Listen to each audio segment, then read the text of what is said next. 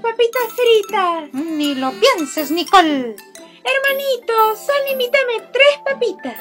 ¿Tres papitas? Sí. Mm. Mm. Está bien, te daré tres papitas. ¡Yeah! Pero si hoy secas y guardas los platos del almuerzo. Pero Max, hoy te toca a ti. Sí, pero ¿no quieres las papitas? Max, se vale. Ay, ¿ahora qué decido? Hola, hola niños, ¿qué situación estaban pasando los hermanitos Nicole y Max? Seguramente tú también tienes un hermanito o hermanita o primo o primita o amiguitos. Pues esta historia no te la puedes perder y lo encontramos en el libro de Génesis capítulo 25 del 19 al 34.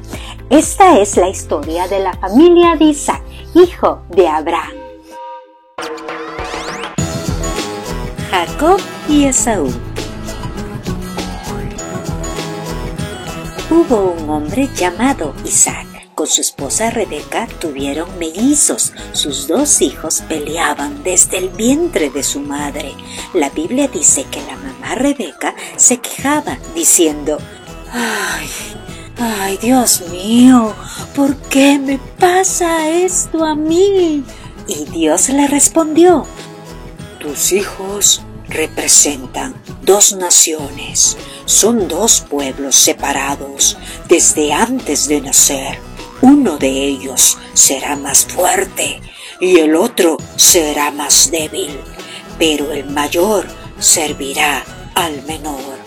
Al dar a luz Rebeca, salió el primer bebé. Tenía la piel rojiza y todo el cuerpo cubierto de pelo y le pusieron por nombre Esaú.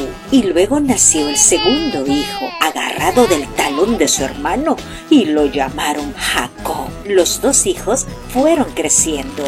Esaú era un hombre de campo, llegó a ser un buen cazador. Su papá Isaac lo amaba mucho porque le gustaba comer los animales que cazaba mientras que el hijo menor, Jacob, era tranquilo y prefería estar en casa.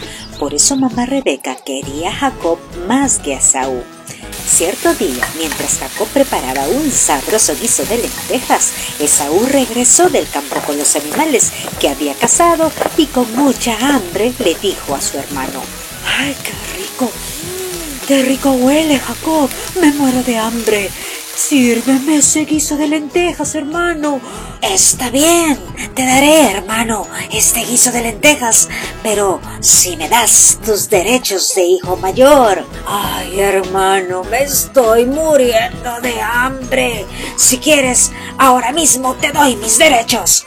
Pero primero Tienes que jurar que los derechos de hijo mayor me pertenecen a mí. Y fue así. Esaú hizo un juramento mediante el cual entregaba todos sus derechos de hijo mayor a su hermano Jacob.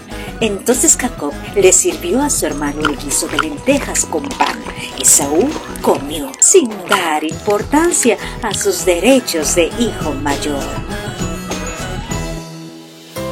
¿Qué aprendemos? Según sus costumbres, Esaú, como el primer hijo, tenía ciertos derechos que le correspondía. Era recibir de su padre como herencia una casa, animales, dinero, oro, etc. Eso se llamaba primogenitura. En cambio, Jacob, por ser el segundo, tenía pocos derechos, es decir, recibiría menos. Por eso pidió a Esaú los derechos o sus derechos de hermano mayor. Ahora, ¿Alguna vez has sentido mucha hambre? ¿Te morías de hambre y oliste? ¡Ah, qué rico! Un aroma es riquísimo. Pues eso mismo le pasó a Esaú. Por querer comer tan rápido ese guiso de lentejas, no le importó entregar sus derechos con tal de satisfacer su estómago. Unos minutos de rica comida. Fue algo así como regalar una casa por una tajada de pizza. ¿Qué tiene más valor, una casa o una pizza? Una casa, por supuesto, tiene más valor. Pero a veces, chicos, actuamos como Jacob. Por ejemplo, cuando se dice, ah, ok, te invito mi hamburguesa, pero si me soplas la respuesta del examen.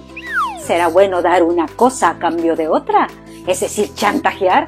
O también actuamos como Esaú. Por ejemplo, ves un nuevo juguete que tiene un compañero y quieres jugar con eso y vas tras él abandonando a tus amigos en pleno juego.